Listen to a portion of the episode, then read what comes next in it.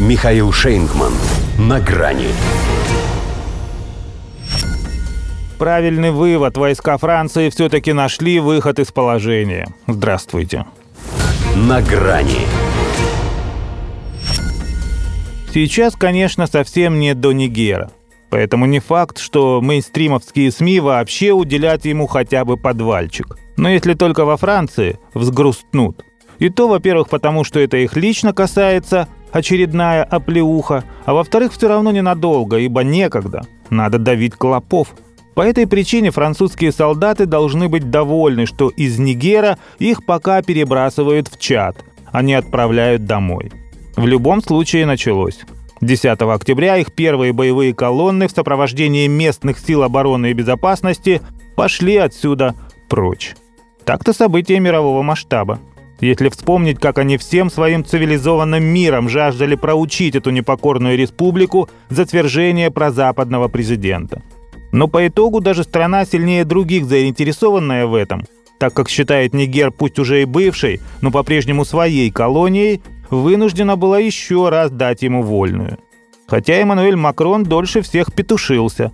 Сначала в птичьем смысле этого слова, поскольку подстать пернатому символу Франции. А потом все равно включил заднюю.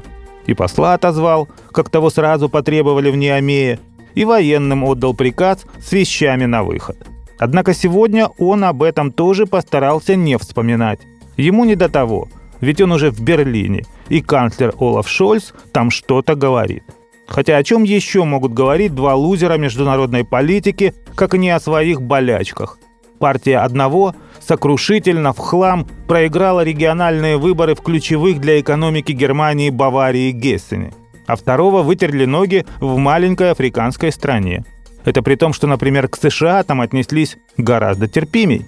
Видимо, по принципу взаимности – в Вашингтоне ведь тоже было дело пальцы гнули, под страхом санкций требуя восстановления конституционного строя. Да вовремя умыли руки, сообразив, что его интересам ничего не угрожает.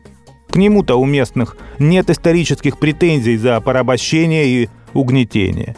К тому же пусть и стали флаги России в Нигере самым ходовым товаром, а флаг Соединенных Штатов с военной базы снимать никто не заставлял.